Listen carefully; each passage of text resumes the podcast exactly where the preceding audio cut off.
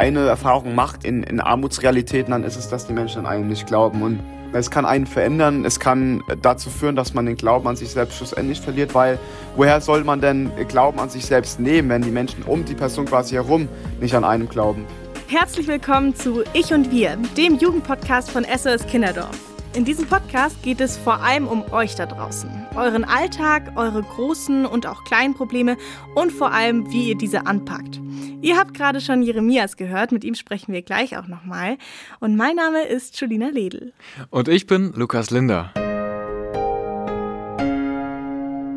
Das ist schon krass. Also jedes fünfte Kind in Deutschland ist von Armut betroffen. Das muss man sich mal vorstellen. Das heißt, in einer durchschnittlichen Schulklasse sind zwei bis drei Kinder arm. Ja, Wahnsinn. Aber was heißt arm überhaupt? Also arm bedeutet, wenn eine Familie von Grundsicherung lebt, das heißt von Hartz IV oder Arbeitslosengeld, Vielleicht sind die Eltern eben wirklich arbeitslos und oder auch noch krank. Es gibt ja Kinder, die nicht bei der Klassenfahrt mitfahren können, die vielleicht auch kein Pausenbrot haben.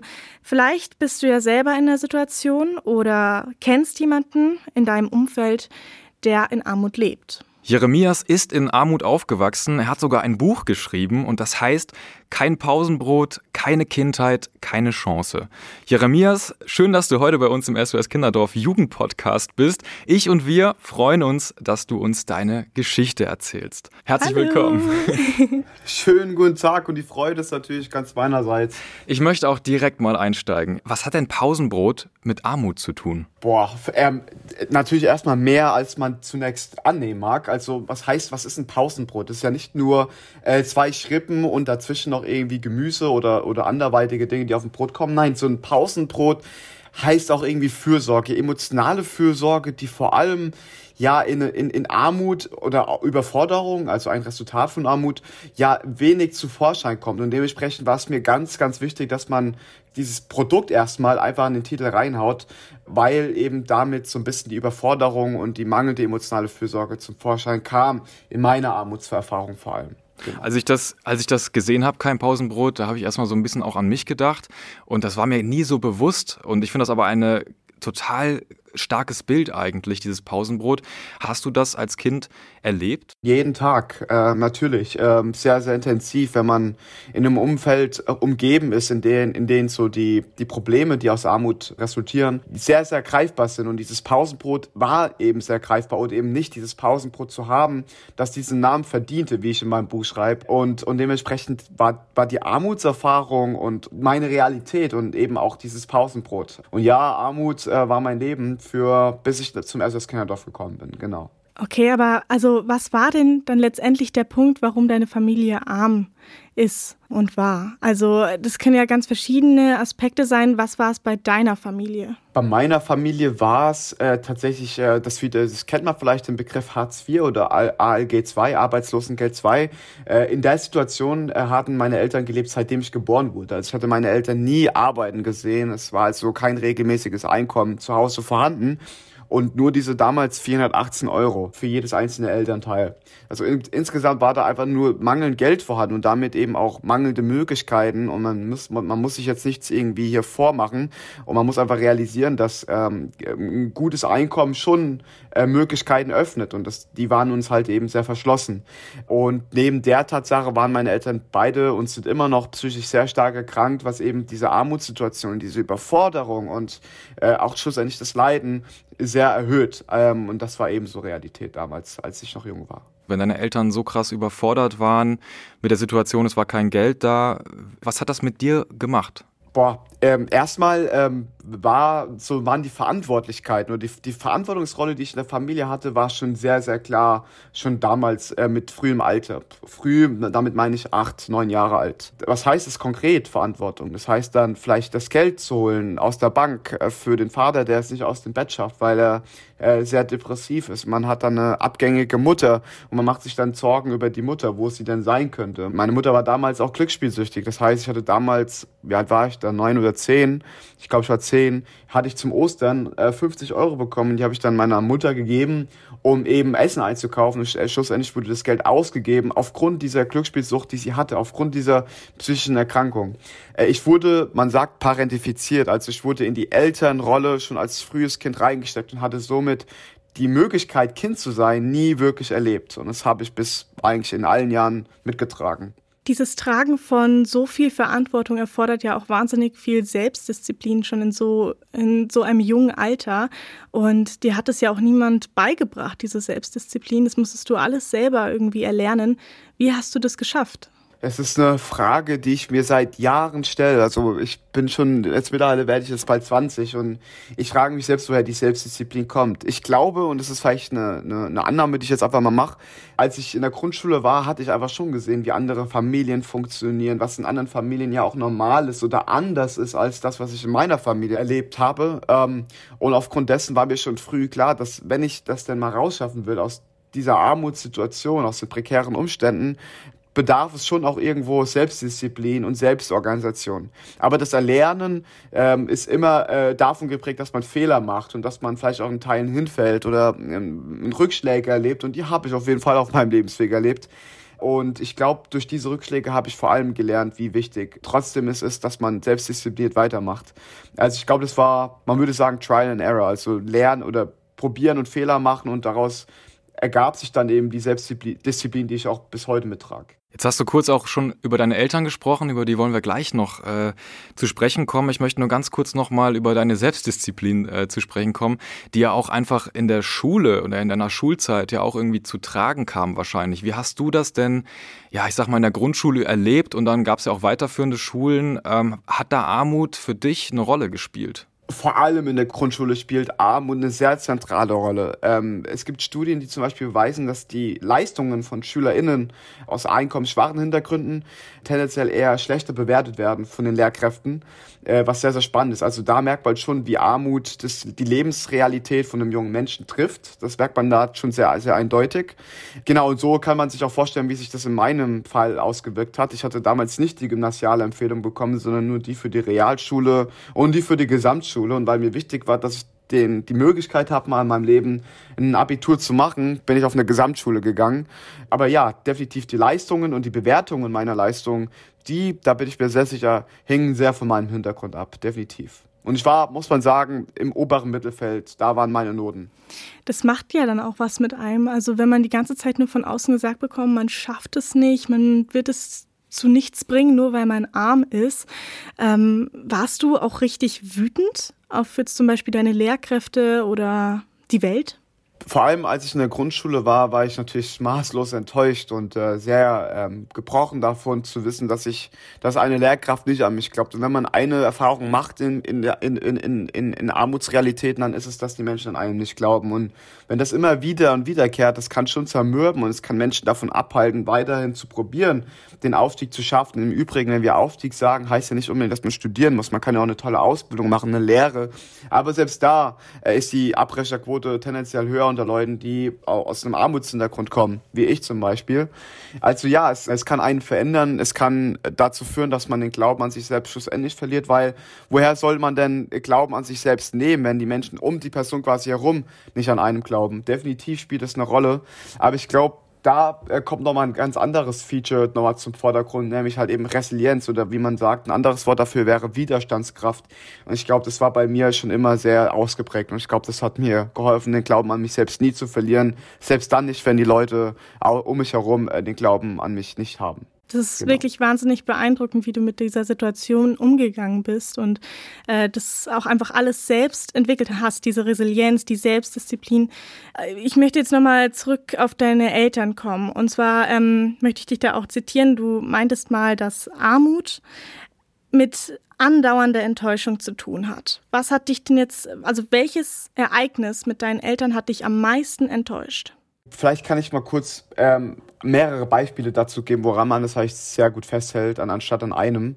Zum Beispiel äh, war es sehr enttäuschend, wenn meine Eltern nicht zu den Elternabenden erschienen sind. Es war immer sehr enttäuschend, wenn die Eltern nie mit einem auf den Spielplatz gegangen sind, aufgrund der Tatsache, weil es äh, einfach zu viel ist für die eigenen Eltern. Das war sehr enttäuschend. Für mich die enttäuschendste, also die enttäuschendste Erfahrung war jedoch die, dass meine Mutter damals eben diese 50 Euro ausgegeben hat fürs Glücksspiel. Und es war nicht, nicht, es war nicht enttäuschend, weil sie es benutzt hat, sondern weil sie nicht anders konnte, weil, weil sie in ihrer psychischen Welt so eingefahren war, dieses Geld dafür auszugeben, anstatt es auszugeben für Lebensmittel. Es war nicht mal ihre, ihr eigenes Verschulden. Aber eben weil es nicht ihr eigenes Verschulden war, war es sehr, sehr enttäuscht, einfach zu sehen, wie es ihr erging. Weil man, man münzt sich natürlich schon als junges Kind Stabilität und irgendwo auch Ordnung, woran man sich orientieren kann.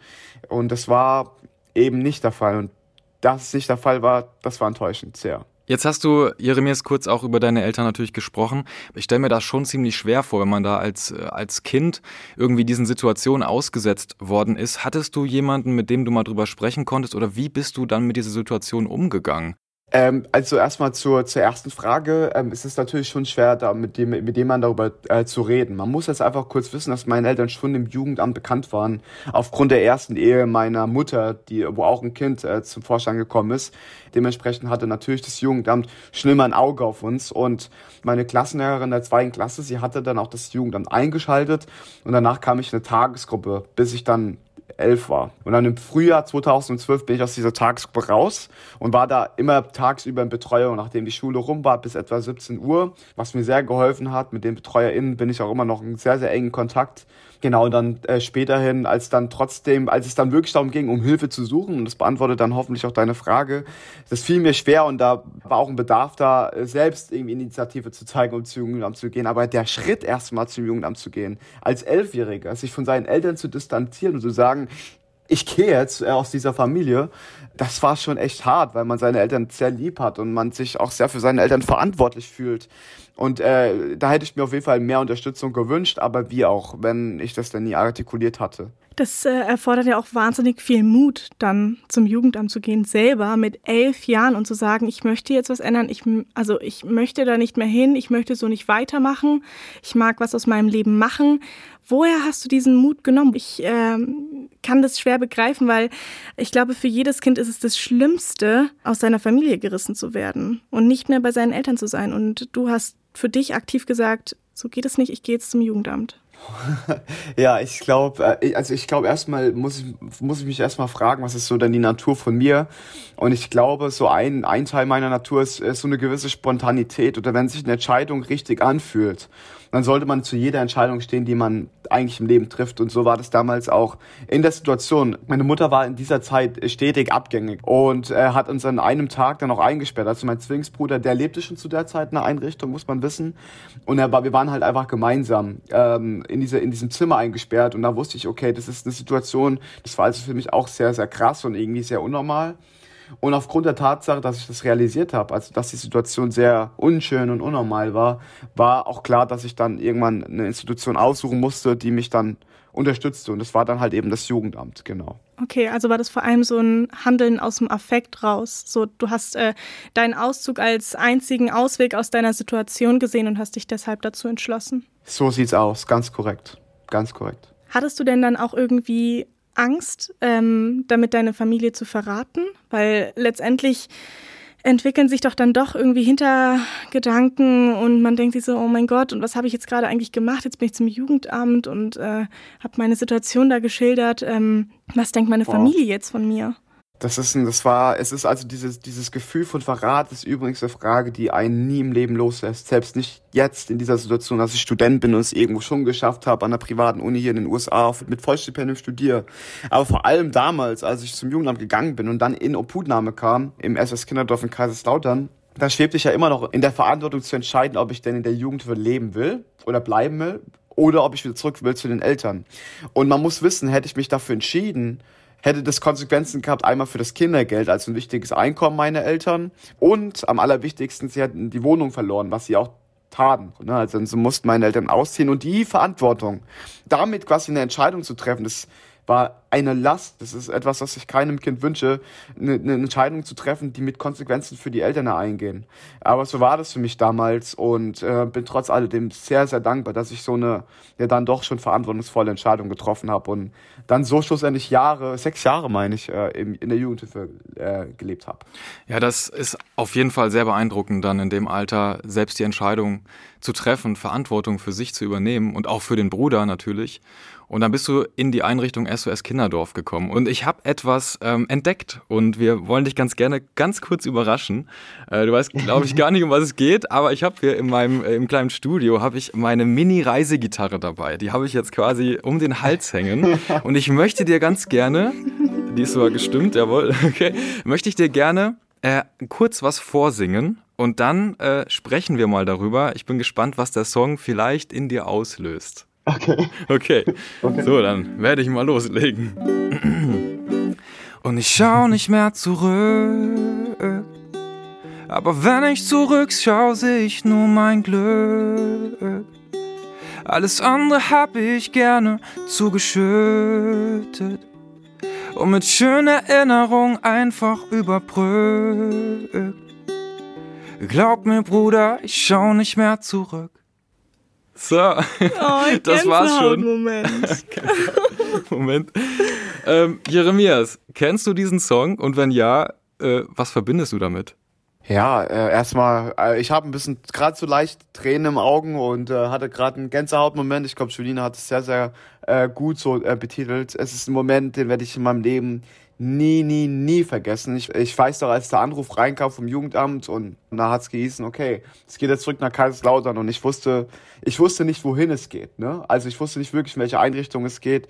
Äh, und es war natürlich schon irgendwie ein wahnsinns äh, spannender, aber auch irgendwie unsicherer Moment in meinem Leben. Und dann dieses Lied war dann quasi, nachdem ich dieses, äh, nachdem ich davon erfahren habe, dass ich nach Kaiserslautern komme, da war ich immer noch am Schnippel in der Küche und da war dieses Lied dort am Spielen. Äh, und es war einfach verrückt, Wahnsinn. Also dieses Lied ist so sehr eingebrannt mit dem Moment in der Küche, nachdem ich davon erfahren habe, wo ich dann nun für fünf bis sechs Jahre in meinem Leben leben würde. Und ähm, es war verrückt. dann, dann sitze ich in diesem Auto, habe das Lied dort auch nochmal dort gehört und bin dann auf diesem Weg, dann höre ich nur und ich schaue nicht mehr zurück. Es ist ein Lied, das, das löst in mir unglaublich viel emotionale, äh, also emotionale Gefühle aus und Nostalgie und auch ein tolles Gefühl, äh, weil das für mich so der das Ende quasi vom Anfang ist. Und ähm, ja, einfach Wahnsinn. Also ich sage noch mal ganz kurz der Song für unsere Zuhörerinnen und Zuhörer. Der Song heißt Ich schaue nicht mehr zurück von Xavasch. Und jetzt noch mal ganz schnell genau. zu den SOS äh, Kinderdorfeinrichtungen, zu der du ja gekommen bist in Kaiserslautern. Mhm. Schilder uns doch noch mal, ja eigentlich dein, deine Ankunft dort. Ach Gott, da kommt. Also erstmal vielen lieben Dank für die Fragen und die vor allem. Erstmal habe ich gedacht, ich komme in irgendeine Einrichtung mit viel Graffitis, also erstmal mit diesen ganzen Vorurteilen, die man hat. Und mit denen habe ich mich natürlich auf der Hinfahrt zu der Einrichtung beschäftigt. Aber ich weiß noch, da bin ich angekommen. Ich war ja im Jugendhaus, also eine Einrichtung für Jugendliche, bin ich angekommen, war dort auch der Jüngste. Wir sind dann in der Einfahrt und ich sehe einfach ein ganz großes grünes Areal mitten in der Stadt, sehr in der Nachbarschaft, dass man so eigentlich gar nicht ahnen würde, dass es eine Einrichtung ist für Jugendliche. Und ich habe mich natürlich dort kurz vorgestellt, war halt so als elfjähriger verschüchterter Junge, war ich da quasi in der Runde und habe halt einfach angefangen zu weinen aus purer Überforderung mit der Situation. Und ich werde beim Leben nicht vergessen, wie dann so äh, Simone, einer der Betreuerinnen, kam und mich in den Arm genommen hat, so ohne mich zu kennen, aber gesehen hat, wie es mir ging und das war so so wahnsinnig schön und fürsorglich. Und ich weiß noch, also ich wurde dann von ihren Arm genommen. Die haben mich dann hoch zu meinem Zimmer gebracht. Und es war mein eigenes Zimmer. Zum ersten Mal ein eigenes Zimmer haben. Ohne einen eigenen Schlüssel. Und da war so ein Teddybär auf meinem Bett. Und das war für mich auch total surreal, dass ich mein eigenes Zimmer habe. Mit Balkon. Ja, also das war auch irgendwie verrückt. Und als ich mich kurz dort eingelebt habe, da war ich kurz im Wohnzimmer und danach bin ich mit Michael Unterwäsche einkaufen gewesen mit äh, Duschgel, damals von Axe, ganz großes Ding, drei Euro Duschgel, das war, also ich will, ich will mich jetzt nicht mehr darauf festhalten, weil schlussendlich zählen nicht diese ganzen äh, materiellen Dinge, aber es war halt trotzdem irgendwie ganz groß, dieses Duschgel mir aussuchen zu dürfen und danach bin ich zu meinem Vater gegangen, dann habe ich dort meinen Koffer abgeholt mit den Klamotten, die ich noch dort hatte und das war, klar, das war auch sehr emotional, aber ja, das war so der erste Tag in der Jugendhilfe, im Jugendhaus, äh, den ich beim besten Willen nie, nie, nie vergessen werde. Würdest du sagen, du hattest auch die Chance, im SOS Kinderdorf dann deine Kindheit so ein bisschen nachzuholen? Weil du meintest ja gerade schon, es gab einfach mehr Fürsorge, wahrscheinlich dann auch weniger Verpflichtungen, mehr Struktur und das sind ja schon so Punkte, die für eine schöne Kindheit äh, einfach ähm, ja, essentiell sind. Sehr, total. Also ich denke, die Strukturen und, und auch die Ordnung war gegeben, aber jetzt müssen wir uns einfach mal zwei Dinge anschauen. Einmal die Verantwortung, Verantwortungsrolle, die ich hatte in meiner Familie. Da wäre es für mich fast wie so, ein, so eine Beleidigung gewesen zu sagen, Jeremias, du darfst Kind sein. Und ich habe das, wir hatten eine Betreuerin, die hieß Kam und äh, ich glaube, die arbeitet dort immer noch. Und die hat immer zu mir gesagt, Jeremias, du darfst Kind sein, sei doch Kind. Und ich habe das immer so strikt abgelehnt. Ich wollte das einfach nie. Äh, und hatte das also immer so quasi negiert oder immer verneint. Aber ich war es natürlich nicht stellenweise schon, wenn man so dumme Dinge macht. Wir waren immer oben auf dem Bolzplatz. Wir waren, wir, also es gab schon definitiv viel mehr Möglichkeiten, Kind zu sein. Aber ich wollte das einfach nie wirklich akzeptieren. Und es hat nichts mit erst was Kinderdorf zu tun gehabt, sondern einfach mit meinem Großwerden, mit meinem Aufwachsen. Aber ja, natürlich hatte ich die Möglichkeiten, dort mehr Kind zu sein, als ich das je durfte bei meinen Eltern. Ich meine, jetzt hast du natürlich den, den Kontrast auch wirklich äh, kennengelernt. Also von dieser Armut in der, in der Familie zu sein und dann in einem eher ja, aufgehobenen Umfeld äh, zu sein. Was bedeutet denn für dich eine schöne Kindheit? Eine schöne Kindheit für mich bedeutet, dass man seelenvoll sorglos sein kann. Also dass man sich nicht so sehr um die Probleme ähm, ähm, kümmern muss, um die sich in der Regel Erwachsene kümmern. Ähm, das heißt etwa nicht in der Verantwortung sein für ältere Menschen. Für mich heißt Kind sein, dass man die Betreuerinnen und andere Verantwortungspersonen strapazieren kann bis zum Limit. ich glaube, so wie du das jetzt beschrieben hast, was für dich eine schöne Kindheit ist, vielleicht ähm, erkennen sich so unsere Zuhörerinnen und Zuhörer da ein bisschen wieder und merken so, hm, eigentlich ist es gar nicht gerade so schön, meine Kindheit, sondern finden sich eher in deiner Geschichte wieder, wie du Armut beschreibst. Und ähm, ja. was wäre denn jetzt so deine, naja, ich sag mal, dein Rat, wo du, wo du sagst, das möchte ich gerne auf den Weg geben? Ich hätte gerne damals selbst von diesen ähm, davon profitiert, äh, zu wissen, wohin ich mich melden könnte. Es gibt drei zentrale Orte, würde ich sagen, an die man sich melden kann. Einmal sind es dann ähm, ähm, sogenannte Notinseln. Sollte die Situation zu Hause sehr eskalieren oder sollte das über quasi reine Armutserfahrung drüber hinausgehen und man merkt, eigentlich würde man gern äh, ein bisschen Abstand zu der Familie gewinnen wollen, dann würde ich auf jeden Fall empfehlen, zu einer der Notinseln zu gehen. Das sind dann in der Regel Geschäfte oder andere Orte, die man im Internet sehr einfach ausfindig machen kann. Die zweite, und das trifft vielleicht eher, wenn man wirklich in Armut lebt und vielleicht ein bisschen Auszeit braucht von zu Hause, sind Jugendhilfe, sind die Jugendhilfezentren in den einzelnen Städten sehr gut. Das sind also so äh, Zentren, wo man äh, quasi Zeit verbringen kann, seine Hausaufgaben machen kann. Das sind auch SozialarbeiterInnen. Also da wird sich schon sehr gut gesorgt. Was auch sehr hilft, ist sich ähm, einem Lehrer anzuvertrauen, der man, zu der man eine besondere Verbindung hat. Das würde ich auf jeden Fall auch empfehlen. Immer eigentlich sich erstmal eine Person melden, den man erstmal vertraut. Und sollte die Situation zu Hause überhaupt nicht haltbar sein, wie war damals bei mir, dann zählt auch immer das Jugendamt. Die sind per Gesetz dazu verpflichtet, immer dann einzuschreiten, wenn denn die Notwendigkeit besteht steht oder wenn sich denn der junge Mensch dort meldet. Oder ganz klassisch in den Städten, in denen SOS Kinderdorf vertreten ist, mit Familienhilfezentren, Jugendhäusern oder klassischen SOS Kinderdörfern, da würde ich mich auch auf jeden Fall äh, auch melden und da wird bestimmt auch geholfen. Sag mal, muss man denn vor dem Jugendamt Angst haben? Weil ich glaube, das ist so ein, so, ein, so ein Gedanke, der sich irgendwie ins Hirn gebrannt hat bei einigen Jugendamt. Oh mein Gott, das ist so die letzte Möglichkeit. Hattest du damals Angst? Ich hatte damals ähm, Angst, ja, natürlich hatte ich Angst, weil eben noch so viele Vorurteile existieren, wenn es so um Einrichtungen insgesamt geht. Man denkt ja immer noch an so diese klassischen Nonnenbunker, wo dann man schon um 19 Uhr ins Bett gehen muss und wo die Betreuer tendenziell selbst gewalttätig sind. Und die, die Vorurteile haben definitiv auch mein Bild geprägt und auch meine Angst unterstrichen. Und dementsprechend waren es eher die Vorurteile, die alle überhaupt nicht haltbar sind. Ich glaube, in Einrichtungen äh, kann man eine sehr, sehr tolle und eine sehr angenehme Zeit haben. Für mich war die Zeit im Jugendhaus so prägend, weil ich mit so vielen anderen Menschen zusammengekommen bin. Und dementsprechend, wenn ihr denn die Angst habt, seid nicht davon zu zu überfordert, sondern ähm, realisiert, dass eure Angst auch ein Produkt ist von den Vorurteilen, die ihr quasi aufgenommen habt oder die ihr vielleicht von euren eigenen Eltern gehört habt, weil natürlich haben die Eltern auch Angst davor, wenn das eigene Kind gehen wollen würde. Ne? Und dementsprechend wie dort extra Angst geschürt und dementsprechend sollte man sich davon nicht ertragen lassen.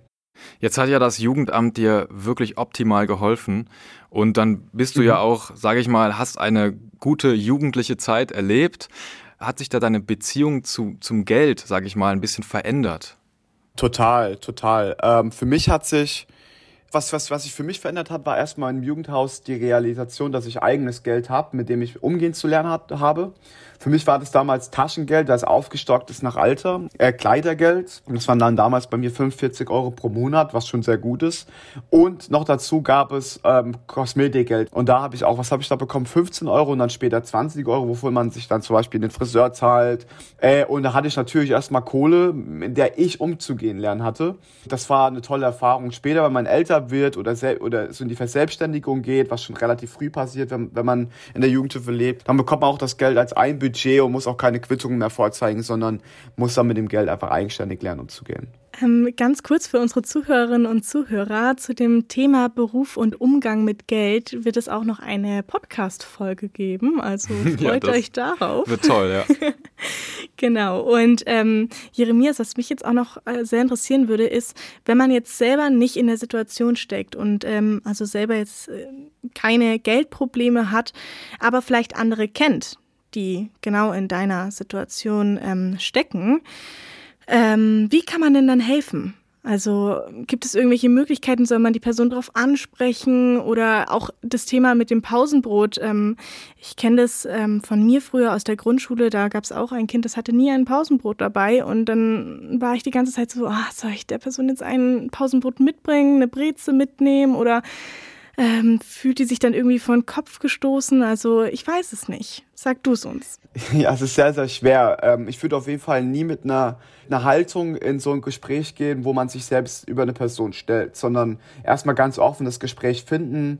Wärst du jetzt in der Situation gewesen und hättest das gewusst, hätte ich dir empfohlen, ja, das innige, vertrauensvolle Gespräch zu finden, aber erstmal ohne irgendwie mit einem Frühstück zu kommen.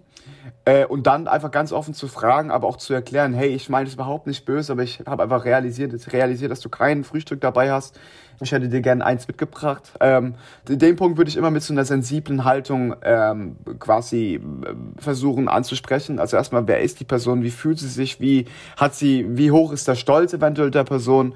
Und falls du dann auch immer noch nicht weißt, ob das so gut ist, würde ich mich immer noch an eine Lehrperson oder an, an, an, an das Jugendamt oder an eine gleich äh, eine ähnliche Institution melden, die einem da viel besser Feedback geben können. Also die Regel immer, wenn man selbst nicht so ganz weiß, wie man weiter voranschreitet, dann sollte man sich erstmal an Experten vielleicht wenden und das wären dann in dem Fall Sozialarbeiter, die man in jeder Stadt und fast jedem Dorf eigentlich finden sollte. Äh, aber sonst, wie gesagt, das vertrauensvolle, wertlose Gespräch finden, ich glaube, damit wäre schon viel getan. Aufklärung ist ein super wichtiger Punkt bei dem Thema. Ähm, vielleicht jetzt zum Abschluss. Du hast dich aus der Armut befreit. Du studierst jetzt äh, mit Vollstipendium Politik und Wahnsinn. Umweltwissenschaften Wahnsinn. in den USA. Ich meine, was ist das für eine Wahnsinnsstory? So krass. Jeremias, vielleicht kannst du uns ähm, ja zum Ende noch einmal sagen, was sind denn deine Zukunftspläne? Also wo siehst du dich in fünf Jahren oder so oder in zehn Jahren? Boah, sehr gute Frage. Ich glaube, ich gehe auf beide Fragen ein. Also, wo sehe ich mich für fünf und in zehn Jahren? In fünf Jahren sehe ich mich, also 20, 2023 habe ich meinen Bachelor, dann bin ich fertig mit meinem Bachelorstudium und will danach gerne meinen Master machen, Master of Political Science, wenn möglich hier an einer sehr guten Grad School. Ich habe vor, äh, in Harvard, das war irgendwie so ein bisschen meine Trauminstitution für ähm, PhD, ähm, entweder in Poverty Studies, also in der Armutsforschung, wo ich mich irgendwie aktuell immer mehr und mehr sehe oder in vergleichbarer Regierungspolitik. Und in zehn Jahren, da bin ich meine Güte, mich auch 30, da sehe ich mich schon mit zwei Kindern, einer tollen Frau und eigentlich auch insgesamt, das hört vielleicht erstmal sehr simpel, aber ein, ein halbwegs gutes Leben, in dem ich meine, meine Kinder die Möglichkeiten haben, das auszuleben, was ich nicht ausleben konnte, nämlich Kind sein. Da sehe ich mich schon irgendwie in zehn Jahren, genau. Wow, das ist eine ganz inspirierende, tolle Geschichte. Also unsere Daumen sind, glaube ich, richtig, richtig fest gedrückt, ja. dass da deine Wünsche äh, einfach in Erfüllung gehen. Und äh, es ist es ist wirklich toll, dass du deine Geschichte erzählst. Also das möchte ich auch nochmal an der Stelle ganz klar betonen, dass du äh, weißt, wo du herkommst und darüber auch öffentlich erzählst. Und ich glaube, dass das ganz vielen Menschen auch einfach weiterhilft, die aktuell auch in so einer Situation stecken wie du damals und ähm, ja, da, da einfach auch jetzt so einen Weg auch ein bisschen zeigst, den man gehen kann. Also vielen, vielen Dank, dass du ja. uns da so einen Einblick gegeben hast. Dankeschön. Gar kein Problem. Ich bin, ich bin mir sehr, sehr sicher, dass durch Offenheit in jeder Form, ich meine, so, so nur so erreicht man Gesellschaften insgesamt Veränderungen. Ich meine, wenn man sich zum Beispiel die LGBTQ-Gemeinschaft anschaut, erreicht Veränderung eben aufgrund der Tatsache, dass sie, da, dass sie damit offen sind. Dass, dass Frauen für ihre Rechte eintreten, nur so erreichen wir Offenheit und, und Veränderung. Und so sehe ich halt auch im Bereich der Jugendhilfe und im Bereich Armut oder Klassismus, wenn man das schon mal mit dem Begriff auseinandersetzen mag. Und ich glaube, wir sind dabei, Veränderungen herbeizutreten. Dafür bin ich dankbar, dass ihr mir heute auch wieder hier eine Plattform gibt, über meine Geschichte und über meine Gedanken äh, frei, äh, frei erzählen zu dürfen. Ja, wir danken dir, dass du deine Geschichte mit uns geteilt hast und ich fand, das waren jetzt auch super Schlussworte von dir. Deine Geschichte zeigt halt auch, dass man ist nicht alleine mit solchen Situationen oder Problemen. Also wenn jetzt unsere Zuhörerinnen wirklich auch äh, in einer Situation stecken, wo einfach Armut ist, man findet Hilfe und Unterstützung, wenn man sie braucht. Und das hast du uns äh, dargelegt. Vielen, vielen herzlichen Dank. Und äh, ja, wir freuen uns, äh, das zu verfolgen, wie es so auch weitergeht und drücken dir auf jeden Fall die Daumen. Bis ganz bald. Tschüss. Ja, Wahnsinn. Also ja. ich muss äh, die Geschichte auf jeden Fall erstmal so ein bisschen sacken lassen. Definitiv. Hat mich echt irgendwie berührt. Also. Ja, total, mich auch. Also ich hatte durchgehend Gänsehaut bei dem Gespräch mit Jeremias. Äh, ich finde es auch so schön, dass er seine Geschichte einfach teilt, weil so können sich halt wirklich einige da auch wiederfinden und ähm, wissen, dass sie nicht alleine sind, dass es dann einen Weg raus gibt aus der Armut. Echt sehr inspirierend. Ich finde es ich halt auch so wichtig, dass er da so Gesicht zeigt. Ne? Also mhm. ich meine, es ist ja nicht selbstverständlich, dass man da so offen drüber spricht, ja, weil das ja auch ein sehr verletzliches Thema irgendwo auf einer gewissen Seite ist und das ist so, äh, das, brauch, das brauchen wir einfach in, in Deutschland, in unserer Gesellschaft, sage ich mal, ja. dass wir da einfach mehr drüber sprechen und diese teilweise schlimmen Zustände auch einfach angehen. Und da, deshalb bin ich da so ähm, berührt von seiner Geschichte. Jeremias hat uns ja am Ende auch ähm, schon ein paar Tipps gesagt, unseren Zuhörerinnen und Zuhörern. Wir möchten die jetzt nochmal in unseren SOS Lifehacks ein bisschen zusammenfassen. Mhm. Also ein ganz großer Punkt ist eben, dass man sich da ähm, jemandem anvertraut. Sei es einer Lehrkraft, SozialarbeiterInnen, Vertrauenspersonen, Freunden, Eltern. Spricht über eure Situation und ähm, ja, merkt dann auch, ihr seid nicht allein, ihr müsst da nicht alleine gegen ankämpfen, ihr könnt euch Hilfe holen. Eine Sache möchte ich aber noch ganz gerne unbedingt ansprechen. Und zwar die Geschichte von Jeremias. Die ist natürlich total individuell. Das ist seine spezielle Geschichte. Und Armut hat so viele Gesichter. Also es kann Eltern treffen, die gut zu ihren Kindern sind, die Pausenbrot mitgeben, die arbeiten gehen oder natürlich auch arbeiten wollen. Es kann Alleinerziehende treffen. Es kann eigentlich so gut wie jeden treffen. Und viele sind dann einfach nur damit beschäftigt, zu überleben und das sorgt natürlich für Dauerstress und totale Anspannung. Und arme Menschen sind eben nicht gleich überforderte Eltern und überforderte Eltern sind auch nicht gleich schlechte Eltern. Und wer möchte, kann übrigens die Geschichte von Jeremias Thiel und von anderen Betroffenen nachlesen auf der Internetseite www.sos-kinderdorf.de. Ja, definitiv man muss nicht in dieser Situation für immer und ewig bleiben und ähm, ihr könnt was aus eurem Leben machen. Wenn ihr da ganz konkrete äh, Unterstützung braucht, ähm, dann gibt es auf jeden Fall ganz viele Anlaufstellen, zum Beispiel Nummer gegen Kummer. Die könnt ihr anrufen, das ist die 116111 oder auch ganz konkret, wenn es wirklich auch Notfälle gibt, dann ist da die Polizei mit der 110 oder äh, auch der Rettungsdienst mit der 112 zu erreichen. Aber wir schreiben euch das Ganze auch nochmal in die Show Notes rein und da findet ihr auf jeden Fall nochmal ganz viele Informationen, wie ihr euch selber auch aktiv helfen könnt. Ansonsten freuen wir uns natürlich über eine Bewertung. Ja. wenn euch der Jugendpodcast von SOS Kinderdorf Ich und Wir gefallen hat. Ähm, ja, schaut auch gerne oder hört, hört gerne bei unserer nächsten Folge rein. Die geht über die Gesundheit der Seele. Genau, bei Kindern und Jugendlichen. Es ist auch ein super wichtiges Thema. Ähm, vielleicht hattet ihr selber schon mal eine Situation, in der ihr einfach keinen Mut hattet, keine Kraft, keine Energie. Man wollte sich am liebsten nur zu Hause verkriechen und irgendwie wurde einem alles zu viel dann haben wir vielleicht in der nächsten Folge ein paar Tipps für euch. Ich freue mich da schon sehr drauf, ähm, weil es auch so wichtig ist, darüber zu mhm. sprechen. Und wir möchten dir auch mit diesem Podcast, ich und wir, einfach auch äh, Hilfe geben, wie du dein Leben selber aktiv gestalten kannst. Und ich glaube, äh, es ist einfach so, wenn ich sage, Julina und ich, wir glauben an dich. Ja, Vielen Dank fürs Zuhören. Und ja, passt auf euch auf, denn du bist der wichtigste Mensch in deinem Leben. So sieht's aus.